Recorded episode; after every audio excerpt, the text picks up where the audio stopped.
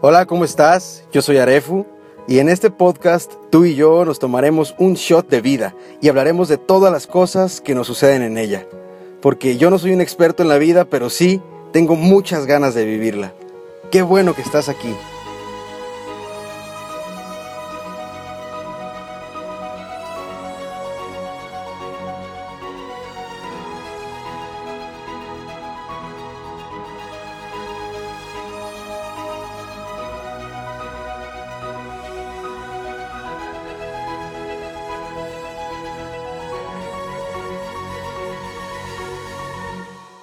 Amigos, ¿cómo están? Bienvenidos una vez más a este podcast Un Shot de Vida. Estamos en un episodio más. Muchísimas gracias a toda la gente que ha seguido de cerca estos episodios de la segunda temporada, a todas las personas que me escriben a través de las distintas redes sociales, sobre todo de Instagram. Saben que en la medida de mis posibilidades trato de leer todos los mensajes. Estoy muy contento porque me he dado cuenta, y para grata sorpresa mía, que nos escuchan en España, nos escuchan en casi la mayoría de los países de Sudamérica y en Estados Unidos, en, distintas, en distintos estados y en distintas ciudades. Entonces, muchísimas gracias por, por, este apoyo, por esta participación. Eh, todos los comentarios y todas las críticas eh, constructivas y no tan constructivas me sirven pues para poderles ir entregando poco a poco episodios de mayor calidad y que hablemos de lo que ustedes eh, necesitan escuchar. Saben que yo no soy un experto, en todo, pero eh, sí tengo muchas ganas de vivir. Bienvenidos a Un Shot de Vida. Y bueno, el día de hoy estoy muy contento porque tengo una invitada más en este, en este podcast. Como pueden ver en el título, el día de hoy vamos a tocar un tema un poquito fuerte.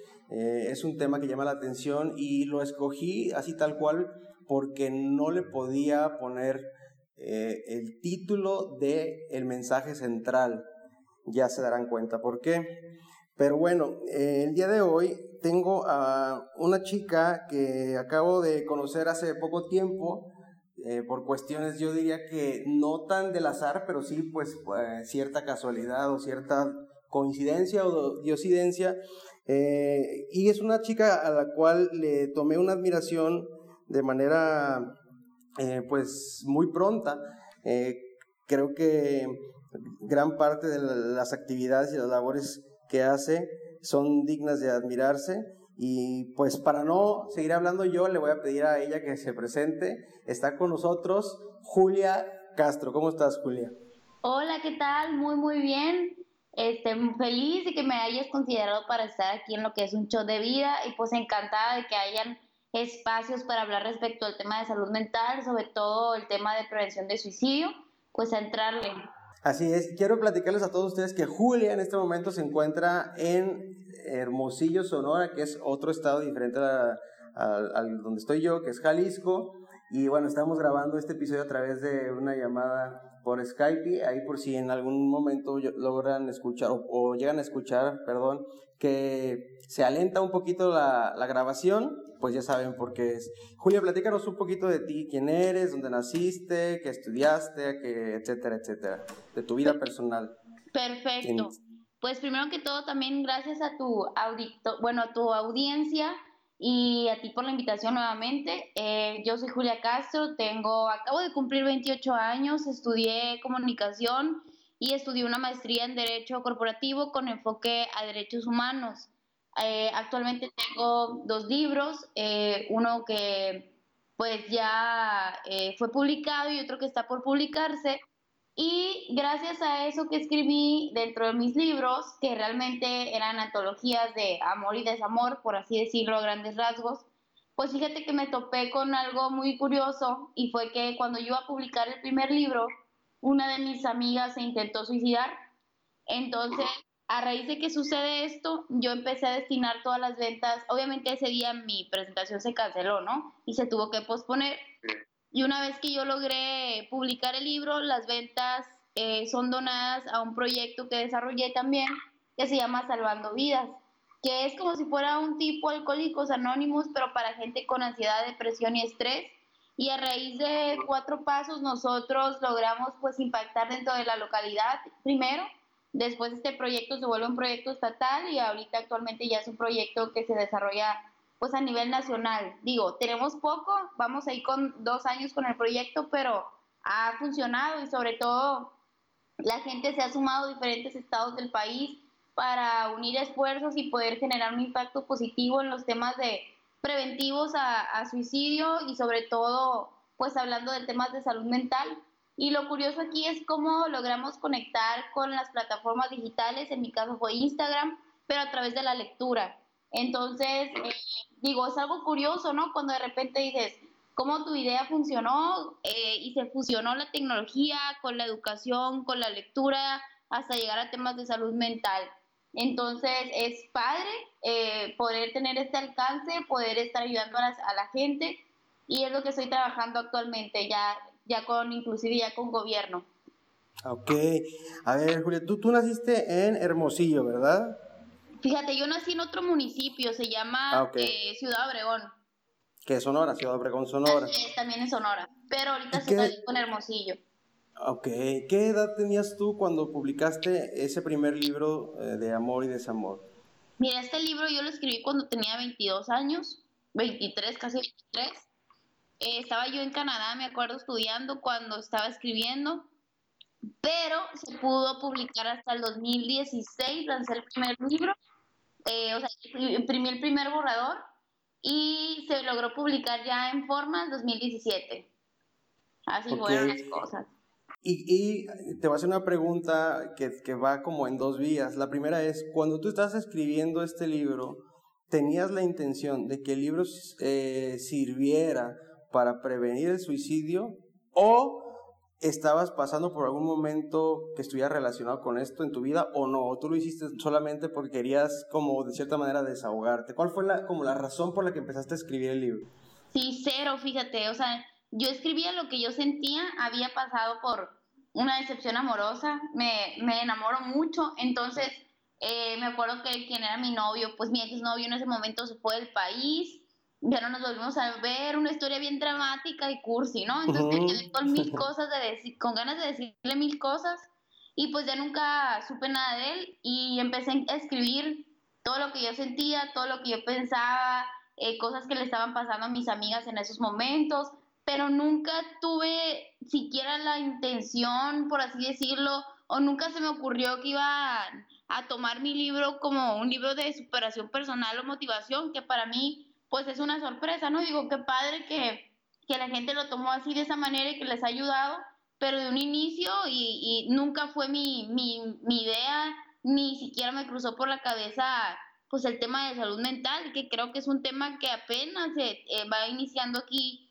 pues en Latinoamérica, ya sí en, en Europa ya tiene bastante tiempo la parte de salud mental, pero pues te estoy hablando que eso fue aproximadamente unos eh, cuatro años eh, atrás, no tenía ni idea de que se iba a dar un giro de 360 con el, con el enfoque del libro. Ok, pues qué interesante, porque sin buscarlo, eh, digo, tú lo estabas escribiendo como una manera de desahogo, como bien lo dices, porque estabas pasando por una ruptura amorosa, sin embargo, mucha gente eh, me imagino, se empezó a sentir identificada con lo que tú escribías ahí y encontró de cierta manera un refugio en el libro. Y quiero hacer un paréntesis porque, bueno, como se podrán haber dado cuenta a través del título, que es No encuentro la salida, el título de este episodio del podcast, y de el tema, en esencia, estamos hablando del suicidio, de esas ocasiones en donde no sabemos qué hacer y creemos que el terminar con nuestra vida puede ser una opción para terminar de manera tajante con los problemas.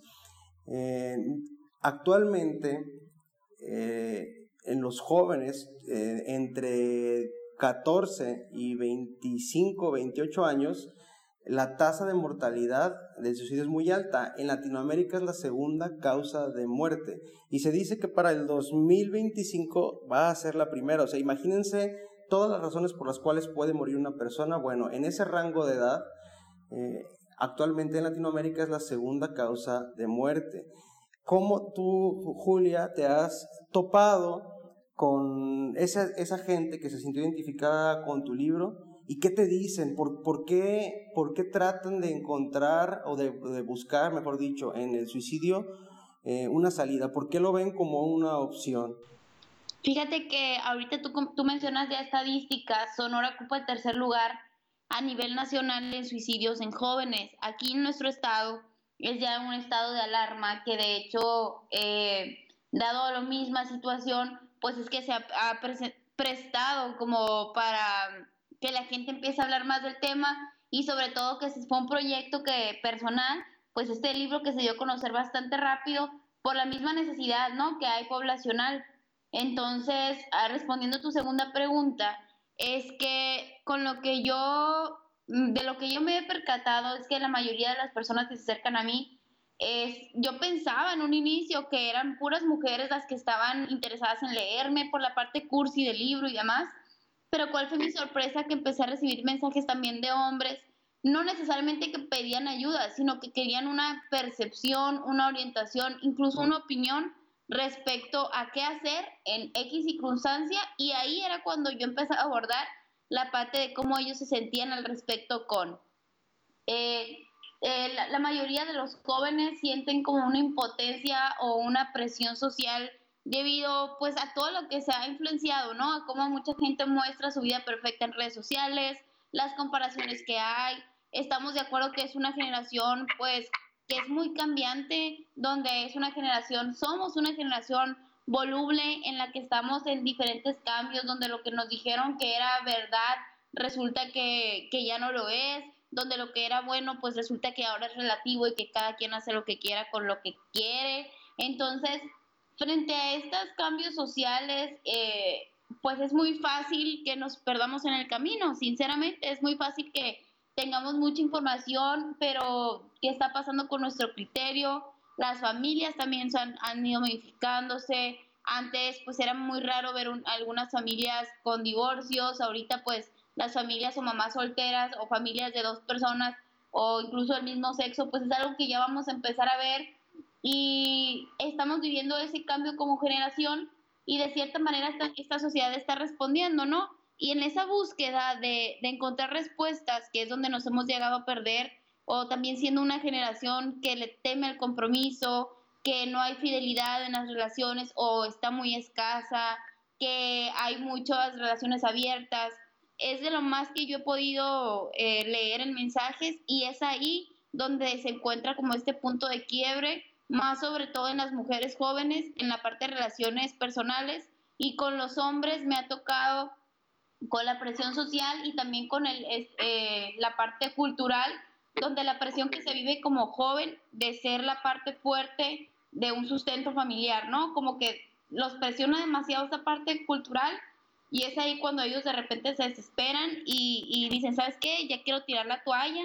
O a lo mejor no estoy pensando en el suicidio de primero, pero estoy pensando en que no me gustaría vivir esta situación o cómo le puedo hacer para no estar experimentando este, esta emoción, este sentimiento.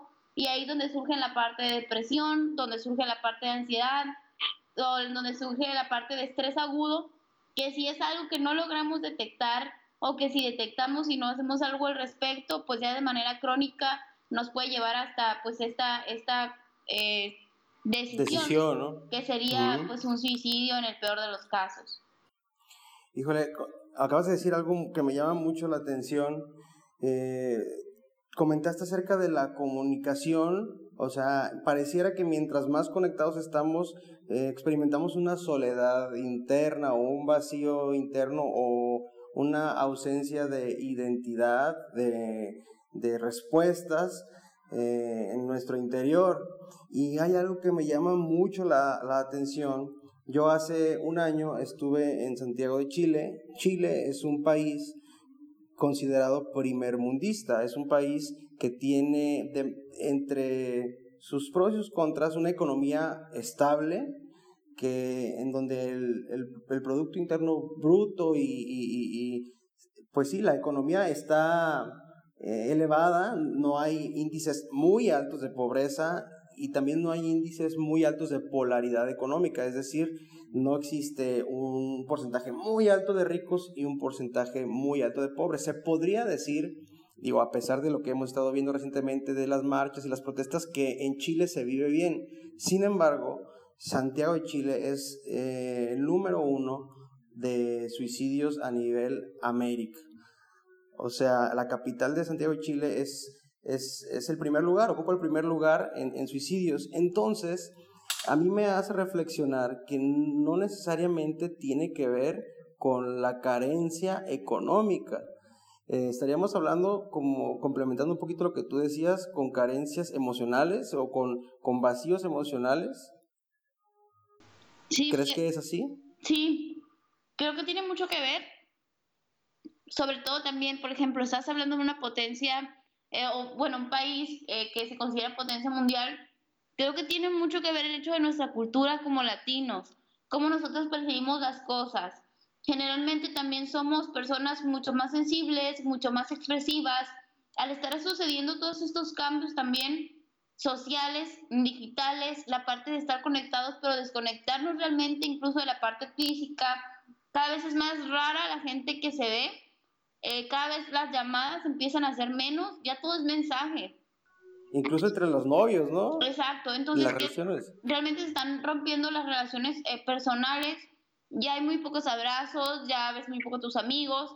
Y súmale que lo que estás haciendo es solamente ir a tu trabajo y pues cuando frecuentas a, la gente que realmente te quiere, te estima y te conoce, entonces es más fácil también que te vuelvas vulnerable con esto, donde también la gente ya no está buscando un salario eh, solamente que le dé para sobrevivir, sino un salario emocional. ¿A qué se le llama salario emocional? Exacto ¿Cómo te sientes tú en esa empresa en la que estás trabajando? Eh, ¿Qué es lo que estás, cuánto te está costando, cuántos días de tu vida y, el sentirte bien y comer saludable? ¿Cuánto te cuesta abandonar todo eso por apostarle todo un trabajo que a lo mejor te lleva pues más de ocho horas diarias, ¿no? O la, parte de desgaste mental, desgaste físico. digo, se están viviendo como muchos cambios donde yo no te podría decir que existe solamente una razón, porque Realmente los temas de salud mental son multifactoriales. Hay muchas eh, razones por las que se podría tomar una decisión o caer en una de esas situaciones, pero sí, indiscutiblemente creo que tiene mucho que ver los cambios que estamos viviendo y también la parte digital. Ok, y, y, bueno, eh, yo creo que en gran parte eh, la prevención y la solución se podría encontrar a través de políticas públicas. Sin embargo, eh, yo te quiero hacer una pregunta, tú que has estado cerca de personas que o han intentado o lo han pensado por lo menos o lo han considerado como una opción, ¿qué debería de hacer eh, o qué, qué consejo le podrías dar a alguien que en este momento está atravesando por una situación en donde ha llegado a considerar el suicidio como una opción para terminar con sus problemas. Claro, eh, a través de, la educación y de políticas públicas eh, se puede prevenir, pero si en este momento alguien de los que nos está escuchando dice, yo he llegado a pensarlo, yo he llegado a, considerarlo, me ha pasado por la mente, ¿qué, qué consejo, mm, más allá de, las, de una palabra de aliento, de échale ganas o de, de no todo está perdido, eh, prácticamente, ¿qué, qué tendría que hacer? Así, pues, de, de manera práctica, ¿qué, ¿qué, consejo le podrías dar? Lo primero sería, pide ayuda. Lo segundo sería, no eres el único que está pasando por esa situación. En mi caso, es eso? En mi caso, yo, pues, se trata también de generar una empatía con esta persona. Yo le haría saber que yo también ya pasé por una depresión y salí adelante y seguramente él va a poder salir adelante. Si es que tiene algún problema de ansiedad, pues aún todavía un problema más común que todos estamos eh, este, propensos a, eso. Eh, y si esta persona acepta a pedir ayuda, yo lo que haría, o sea, si es un amigo mío, ¿sabes qué? Eh, ni siquiera, ya gracias por tu confianza, pero órale, ahorita mismo me acompañas a la cita con algún psicólogo, con algún psiquiatra. No dejaría pasar la oportunidad de ayudar. ¿Por qué? Porque generalmente cuando estás en un estado tan vulnerable, pedir ayuda se convierte en algo casi imposible de hacer. Es decir, no, no, no te salen ni siquiera las palabras para poder decir esas dos, ¿no? Esas dos palabras, ¿no? De pedir ayuda o necesito, ayuda, necesito ayuda. Entonces, una vez que la persona logra eh, decirlo, lo siguiente sería, pues, uno, como amigo o como persona que ya estás enterada de hacer algo al respecto y decir, oye, ¿sabes qué? Mira, primero generar la empatía, eh, después, si, si has vivido un caso personal similar, compartir tu experiencia porque eso puede ayudarlo a que él sea más flexible al momento de acceder a tomar tu ayuda. Y que se sientan identificados, puede ser, ¿no? Exacto, sí. Y te digo, y tercero sería programar una cita o llamar en ese momento a algún especialista para que te pueda orientar y a qué decisión tomar, ¿no? Porque al final de cuentas nosotros no somos los, los expertos, pero pues esa es mi recomendación. En el momento que una persona se acerca a ti, generar esos tres pasos y base, en base a esos tres pasos es como podemos ya eh, trazar un plan para que esa persona pueda salir adelante. Ok, incluso yo creo que uno como amigo, eh, si sospecha que alguien puede estar tomando la, esa, esa decisión o, puede estar en riesgo de tomar la decisión, eh, no esperarnos a que nos lo digan, ¿qué opinas de eso? No, o sea, si, si ya creemos que, la, que, la, que, nuestro amigo, porque ciertamente como lo dices, cuando uno está emocionalmente destruido, eh, el, pedir un, el pedir ayuda se vuelve completamente un reto. Entonces, eh, ¿qué tanto es conveniente acercarse a alguien sin, eh, que es nuestro amigo sin que nos haya abierto como esa puerta de confianza. O sea, ¿qué tanto se va a sentir esa persona invadida o qué tan correcto es decirle, oye, ¿sabes qué? Creo que eh, deberías de, acompañarme a terapia o tomar terapia para que esta situación, independientemente de que no la conozco a profundidad, eh, puedas superarla y, o, decirle de manera directa, ¿sabes qué? Pues no sé si en alguna ocasión has llegado a considerar el, el suicidio, pero pues y, ya empezar ¿no? a generar ese vínculo de empatía, hacer que la persona se sienta identificada. O sea, ¿qué, ¿qué tanto crees tú que es conveniente que una persona no espere a recibir esa solicitud de ayuda? Mira, creo que es súper conveniente que hagamos algo como amigos, nos, yo creo que es una responsabilidad que tenemos en ayudar a nuestro amigo. Si es una persona, un conocido, que ya nosotros notamos que se está aislando, que su personalidad está cambiando, pues bueno, si yo no soy un amigo tan cercano, acercarme a alguien que sí sea un amigo muy cercano a esta persona y a esa persona comentarle eh, la situación y sumar el esfuerzo, ¿no? De, oye, ¿sabes qué? Yo me percaté de que está pasando esto con fulanito, eh, no me atrevo a, acercarme, pero sé que tú eres más su amigo, pues hagamos algo por, por ayudarlo. La otra es que si tú eh, quieres ayudar, la manera de acercarte pues va a ser fundamental, porque tiene mucho que ver la sensibilidad que nosotros vamos a generar para que esta persona confíe en nosotros y ahí es donde tenemos que ser muy inteligentes en la forma de cómo vamos a abordar la, la situación y puede ser de que a lo mejor un mensaje, hola, ¿cómo estás? Oye, podemos hablar. Incluso si esta persona también accede, lo ideal sería que el amigo fuera a la primera terapia junto con, en este caso, quien es paciente. Un buen psicólogo sí te va a dar la oportunidad de que puedan tomar la primera terapia juntos, incluso si es necesario tomar dos terapias juntos, en lo que la persona eh, va aceptando eh, tomar la ayuda por, por, él, por él mismo. Ajá, lo, lo, ideal también sería que lo acompañaras durante este proceso. Para que no se sienta tan solo, ¿no? Exacto, que sienta como ese apoyo, que sienta esa confianza y que sienta también esa confiabilidad, que esta palabra es bien importante. El hecho de, de nosotros generar esa confidencialidad es algo que también hace que estas personas pues generen la confianza con nosotros y se abran a, a recibir la ayuda. Bueno, entonces si no, si no tenemos la confianza, acercarnos a alguien que esté más cercano y de preferencia, si es que sí la tenemos y la persona acepta ir a, alguna terapia, pues acompañarlo para que se sienta más en confianza y sienta que, que es, es este, confidencial, que no, que no es algo que vamos a andar platicando. ¿no? Creo, creo que también esto es muy importante. Mucha gente y jóvenes sobre todo le tienen miedo al que dirán y, pensamos que, que, que el pensar en un suicidio y que la gente se entere nos va a hacer menos personas o nos va a hacer menos dignos o nos va a hacer señalados o juzgados, ¿no?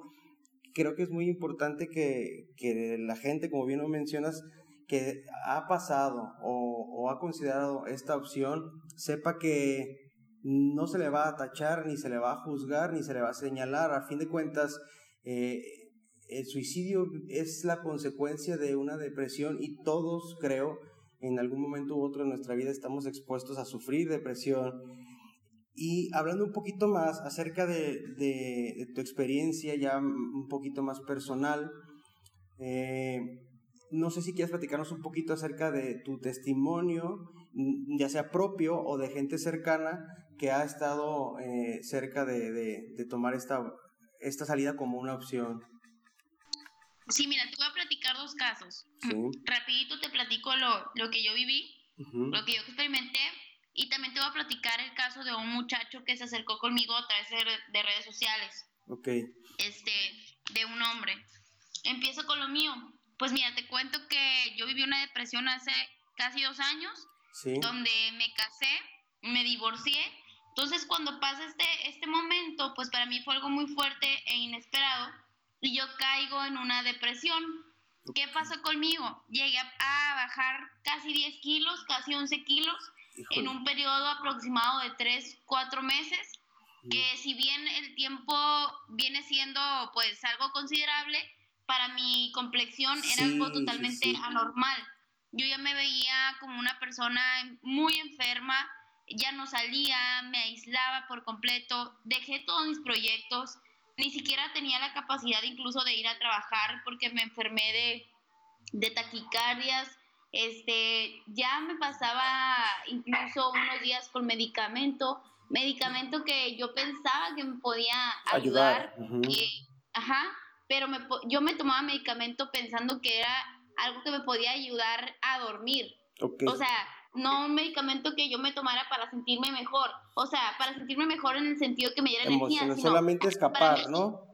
Exacto, para mí sentirme mejor era aislarme de la situación. Exacto, sí. Y eran pues medicamentos que te ayudan a dormir. En ese caso también yo tomaba muchos tés de que té de siete azares, tés muy relajantes para estar dormida todo el tiempo. Empiezas a sentir cada vez más desapego con las cosas que te generaban placer con las cosas que te hacían sentir feliz, sentir vivo, en mi caso con la fundación, con, en ese momento yo era catedrática de universidad y me encantaba ver a mis alumnos, ir, reírme con ellos, enseñar, pues dejó de, ser importante para mí em, y poco a poco fui perdiendo la autoestima y la capacidad, inclusive con la toma de decisiones, tan sencillas como ya ni siquiera saber qué ropa elegir para, para no sabía qué ponerme, ¿no? Ok, aquí, Realmente, perdón que te interrumpa, vamos a hacer un paréntesis. Aquí ya habías escrito el libro y ya tenías la fundación, ¿verdad? En este momento. Así es, ajá.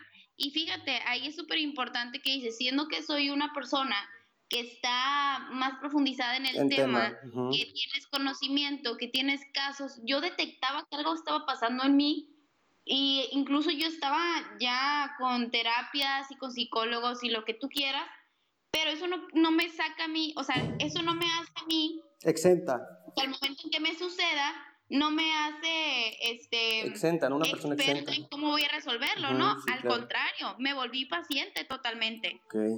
Entonces, cuando se cambian, pues haz de cuenta que me cambiaron la pichada del juego, pues eh, la ventaja fue que yo tuve las herramientas para reaccionar rápido y que en ese momento, aunque yo estaba sintiéndome mal, en todo el tiempo estuve apoyada por un especialista, por mi familia, por este, amigos cercanos que me ayudaron a salir de eso y gracias a eso es que mi proceso duró máximo, te estoy hablando de seis meses, ¿no? Que también me ayudó mi actitud, entre otras muchas cosas. ¿Tú tocaste fondo? ¿Tocaste fondo? ¿Tocaste fondo? ¿O hubo un momento en el que dijiste hasta aquí ¿Y pediste ayuda o, poco a poco tú sola fuiste como buscando las herramientas o haciéndote las herramientas? ¿O sí tuviste que decir, ¿saben qué? Ayúdenme. No, fíjate, sí toqué fondo y sí pedí ayuda y también me ofrecieron ayuda. Por mi tipo de personalidad, pues es muy fácil, ¿no? Saber cuando algo está pasando conmigo porque soy de un temperamento extrovertida, más escandalosa, súper dinámica de toda la vida. De repente empieza, de repente empieza a pasar esto siempre he sido de una complexión delgada, pero pues ah, fue ya extrema delgadez. Entonces, este, mis amigos se dieron cuenta, me ofrecían ayuda, estaban al pendiente de mí. Y lo otro que yo creo que fue fundamental es la actitud con la que yo pude tomar las cosas y el hecho que en sí, en su momento yo dije, oye, algo está pasando conmigo Y cuando logro tenerle el suficiente carácter, por así decirlo, fue cuando yo pedí ayuda, que te estoy hablando como alrededor de un mes, un mes y medio después de la situación que yo estaba pasando, es cuando yo decido hablar de eso y la primera persona a la que me acerqué fue un amigo. Entonces, eh, gracias a eso fue como todo siguió avanzando, pero estamos hablando de un caso totalmente eh, cero de estadística, es decir, no, mi caso es cero común respecto a lo que haría una persona que está pasando por una situación como lo que yo experimenté. Por lo que Sin embargo, te digo, me pasó y creo que gracias a eso, y yo creo muchísimo en las, en las diosidencias y creo en la misión de, de vida, y estoy segura que pues para yo poder seguir tocando estos temas tenía que experimentar la sensación y, de, de, una depresión. De estar del otro lado, ¿no? Exacto, porque ya pues soy como un testimonio, ya cuando la gente me puede platicar, ya contiendo completamente lo que se experimenta. Y es algo que es muy desesperante, porque tú cuando estás en ese estado de depresión realmente quieres salir de eso y te desespera no saber qué hacer ni saber cómo, cómo salir de eso, cómo dar el primer paso, se vuelve súper difícil. Y pues te digo, ahorita yo me siento bendecida de haber vivido eso, haber salido adelante sobre todo el aprendizaje también que me generó. Y ese es mi caso, ¿no? Ahora, partiendo para el otro caso, fíjate que me tocó un joven que a sus 22 años, lo, un problema que tenía era que tenía muchos problemas en casa, se llevaba muy mal con su papá, algo frecuente cuando somos, pues, adolescentes jóvenes, ¿no? Jóvenes, estás en la universidad, eh, de repente no te alcanza, quieres más dinero, ocupas un carro, eh, a lo mejor te sientes perdido tu carrera, no sabes qué estudiar, tu orientación vocacional, eh, la crisis existencial. Entonces, sucede que cuando este muchacho estaba en esa situación, me mandó un mensaje por Instagram y me dice, oye Julia, necesito verte, me urge. Y me dice, ¿estás en X ciudad? No, pues sí, fíjate, estoy aquí ahorita. Ah, ok, me dijo, necesito verte, eh, tuve una situación y la verdad es que me quiero dar un balazo. Eso fue lo que, lo que me comentó. Entonces, estaba, en ese momento yo estaba en Tijuana, quedamos de vernos en un café, em, llegamos al café, pon tú que él me mandó un mensaje como a la una, a las tres y media, cuatro de la tarde ya estábamos en el café, y recuerdo que este muchacho llegó con las manos llenas de sangre y con una ansiedad casi incontrolable. O sea, lo más, que lo más recomendable lo que hice yo es de abordarlo de hola, ¿cómo estás? Hablar con un lenguaje muy pasivo, tranquilo, para poder generar empatía con él, darle una sonrisa y decirle, oye, ¿cómo estás? Y, ofrecerle, ¿quieres tomar algo? Como, cambiarle totalmente el tema de lo que él me iba a hablar, como por unos 15 minutos. Para que él se sintiera más relajado también, ¿no? Generar e, e, ese sentimiento en él como esa atmósfera. Y también de, eh, que él se sintiera seguro al momento de, oye, ya estás en el café conmigo, no ya pasa nada, todo está bien. no estás en ese, ambiente, eh, cambiarle el ambiente y poco a poco que él se empezara a relajar para poder eh, platicar con él, ¿no? Porque al final de cuentas era una persona pues desconocida también para mí, te digo, son cosas que uno hace de repente este, sin pensar también lo que me y demás, pero mira, las ganas de ayudar están Total, estábamos ahí en el café y empezamos a platicar y ya me empieza a contar esta historia que en el momento de desesperación que él tuvo con su papá, él agarró la pistola y lo que quería hacer era darse un balazo. Y él dice, así tal cual me dijo, o sea, me faltaron huevos para poder jalarle. Eso fue lo que él me dijo a mí. Entonces, cuando él me, hace ese comentario, eh, me dicen la desesperación que yo tuve de no poderle jalar a la pistola. Eh, entro, entro en una desesperación y empiezo a golpear la, pared, por sí. llegado con las manos pues destrozadas. Entonces ya me empieza a platicar toda la situación, el contexto y demás. Y ahí mismo fue cuando yo abordé la situación y le ofrecí ayuda con un psicólogo. Nosotros tenemos pues psicólogos que nos apoyan en diferentes estados y él aceptó, aceptó la ayuda, gracias a Dios él salió adelante eso solamente fue una crisis, no necesitó de un tratamiento psiquiátrico, más bien eran cuestiones que tenía que resolver a manera personal y con su papá.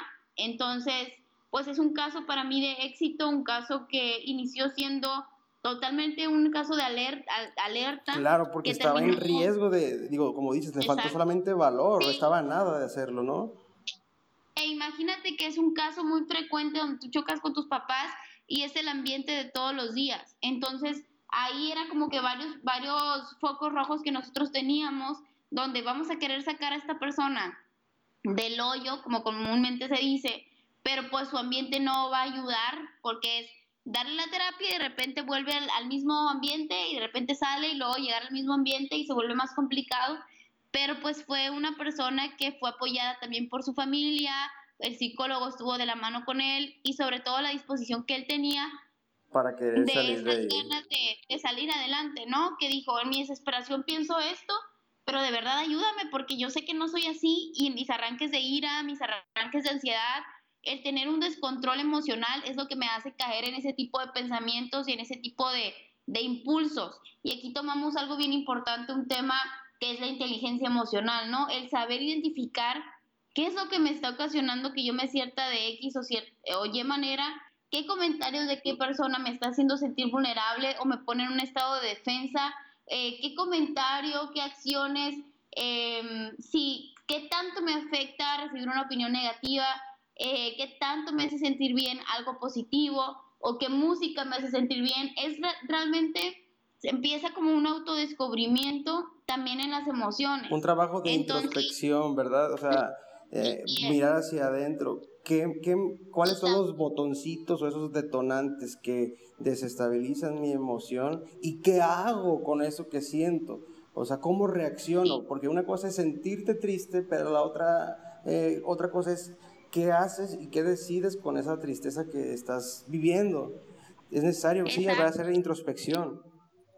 Exacto, hay mucha gente que se pone triste y pone canciones tristes, ¿no? Entonces te digo, eso es algo también muy común que nosotros hacemos, que oye, entonces ya eres masoquista, pues.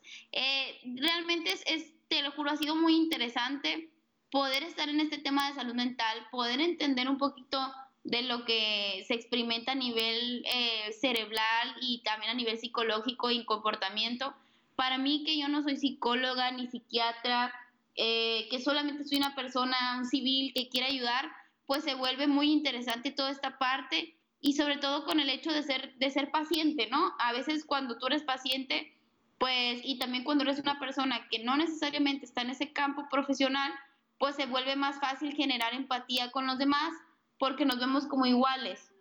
Claro. Sin embargo, sí estoy apoyada por organizaciones, está Pfizer que me apoya, está la Organización Psiquiátrica Mexicana de mi lado, Secretaría de Salud Sonora, está también respaldado mi proyecto por hospitales, está, o sea, muchísimo equipo que hay detrás de mí, psicólogos y psiquiatras, maestros, universidades, que es lo que a mí me ha ayudado pues a abrir estos foros. Y yo básicamente pues solamente soy un enlace, te platico de ese caso que es de, de repente cuando se, se detecta la oportunidad de ayudar, pues se ayuda, sin embargo yo tengo muy claros mis límites y que yo no soy especialista en el tema, entonces lo que hago es canalizar a todas estas personas. Con ayuda profesional. Híjole, pues bueno, mira, de tu testimonio, eh, eh, entre muchísimas cosas que son eh, rescatables y que son de mucha ayuda, se encuentra el que, como tú lo decías, a lo mejor no eres, no fue un, caso que afecte en el índice de las estadísticas, el hecho de que tú hayas decidido pedir ayuda, porque como bien lo decíamos al inicio del podcast, pues cuesta mucho trabajo, pero si alguien de los que nos está escuchando está atravesando por un momento de depresión, de tristeza, independientemente de que hayan eh, considerado la opción de terminar con su vida o no, eh, vale la pena eh, pedir ayuda y vale la pena dar ese paso de valor y de valentía. Nadie estamos exentos de, de, sufrir algo así, nadie estamos exentos de, de, atravesar por una situación crítica y vale la pena, eh, pues sí, buscar a alguien que nos eche la mano lo conozcamos o no lo conozcamos. En ese segundo caso que nos platicas, pues solamente le faltó valor y bueno, qué bueno, gracias a Dios o a la vida o, a lo que cada quien de los que nos está escuchando crea, pues estuviste tú en, el camino como un medio para que esa persona pues pudiera eh, evitar esta salida tan, tan catastrófica. Eh, yo quiero eh, comentarles a todos los que nos están escuchando que por más grande que vean sus problemas, todo tiene una solución. Y al decir solución no me refiero, como se dice de, en manera de tabú, a que el problema se va a solucionar, sino que vas a darle una resignificación a eso que te está sucediendo, como lo decías tú, Julia, ya eh, vas a tener la capacidad de incrementar tu inteligencia emocional. Tal vez ese problema no, no, no se va a solucionar de la manera en la que tú quieres, pero tú sí vas a ser capaz de enfrentarlo de una diferente forma o de verlo desde otra perspectiva. ¿Qué, qué consejo ya para ir, y cerrando eh, le darías tú, eh, Julia, así como en síntesis, digo, ya dijimos varios, eh, si alguien de los que nos está escuchando en este momento se siente eh, atado o se siente eh, que, no, que no, tiene salida o, o, o, que está considerando pues terminar con, con, su vida, además de que, de que pidan ayuda. Yo les diría que confíen en sí mismos, en el sentido que ellos si están considerando esa situación probablemente es porque no están viendo el panorama completo que aprendamos a ver las cosas de manera más objetiva, que aunque suene trillado, de verdad todo tiene solución y nada es tan, tan grave como nosotros lo, lo pensamos. No sé exactamente por lo que estés pasando, pero no estás solo y seguramente si ocupas ayuda yo estoy aquí para ayudarte. Te puedes comunicar conmigo. Mis redes son en Instagram, me sigues como Julia Castro G y en Facebook también me encuentras como Julia Castro. Entonces, si ocupas ayuda, yo estoy dispuesta a ayudarte. Y lo otro es, por favor, ayúdame a que tú seas el héroe de tu película y que no seas la víctima en tu película. Y estoy segura que, que todo se va a poder solucionar. No estás solo y aquí estamos, aquí estamos contigo para ayudarte a retomar de nuevo el sentido a tu vida. Eh, probablemente estés pasando por una crisis, pero pues si estás en la crisis, la respiración es algo que ayuda muchísimo, 10 respiraciones profundas nos ayudan a calmarnos y a controlarnos. Y algo súper importante, acércate a Dios, porque seguramente Dios está muy cerquita de ti. Háblale y te va a ayudar. Ese sería mi mensaje para esas personas. Pues que, que muchísimas gracias, Julia, qué lindas, lindas palabras para, para todas las personas que puedan estar experimentando esto. Julia, les quiero platicar que, como ven, bueno, ya lo decía al inicio, tiene un libro, el primero se llama Las cartas de Julia, así tal cual, que son este, cartas que ella eh, eh, redactó, nos quieres platicar un poquito de ese, y el segundo que está por editarse, que se llama Amor para Pesimistas, ¿verdad? Cartas para Julia, de, de qué va, cómo está, eh, de qué trata. Bueno, el de cartas de Julia, lo que les comentaba son puras cartas de amor y desamor pero con un sentido un poco más cursi, más idealista, y el de Amor para Pesimistas, que viene siendo como una parte eh, muy similar al, primer libro, pero viene con un criterio ya más real, como con un amor más comprometido, con un amor propio más fuerte. Eh, creo que se ve muy, muy claramente el cambio que yo he vivido en, en mi perspectiva a lo que es el enamoramiento, las relaciones de pareja y el compromiso, ¿no? Y esto englobando diferentes aspectos de, de la vida y de las, de las situaciones que uno vive comúnmente. Casi todos son reflexiones este, respecto al, al, a la vida, al amor y pues creo que va a ser un, un, libro más llegador. Creo que seguramente este nuevo libro que está por salir es mucho mejor que el primero en el sentido que es más real, está como mucho más aterrizado. El otro es como muy idealista. Yo en su momento pensé que el de cartas de Julio iba a ser para un mercado más como adolescente y juvenil. Me sorprendió saber que hay personas de 30 a 35 años que lo están leyendo, incluso mamás de adolescentes que lo están leyendo o que lo compran para sus hijas. Y creo que este, el de Amor para Pesimistas, va dirigido a un público entre 20, 30 años aprox. Entonces, pues espero que, que me vaya bien con, con este nuevo proyecto. Sí, claro, que vaya muy bien. Este, el, ya te está yendo bien el, todo, el, todo el éxito del mundo para este nuevo proyecto. Cartas de Julia, creo que dije cartas para Julia, pero cartas de Julia.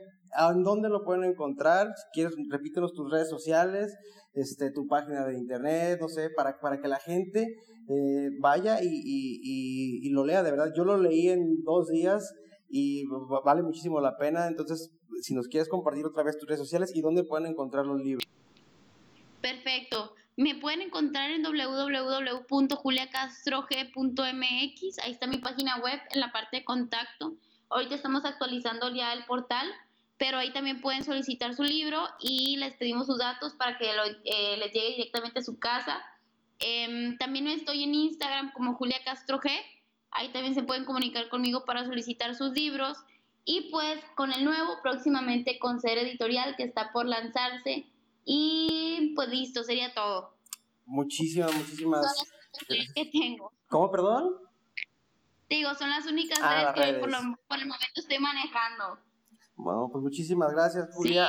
De verdad, muchas gracias por tu tiempo, por aceptar este, esta invitación a un tema eh, que es complicado y más complicado, pues cuando se ha vivido en carne propia, no es tan fácil abrir el corazón y, contar el testimonio propio.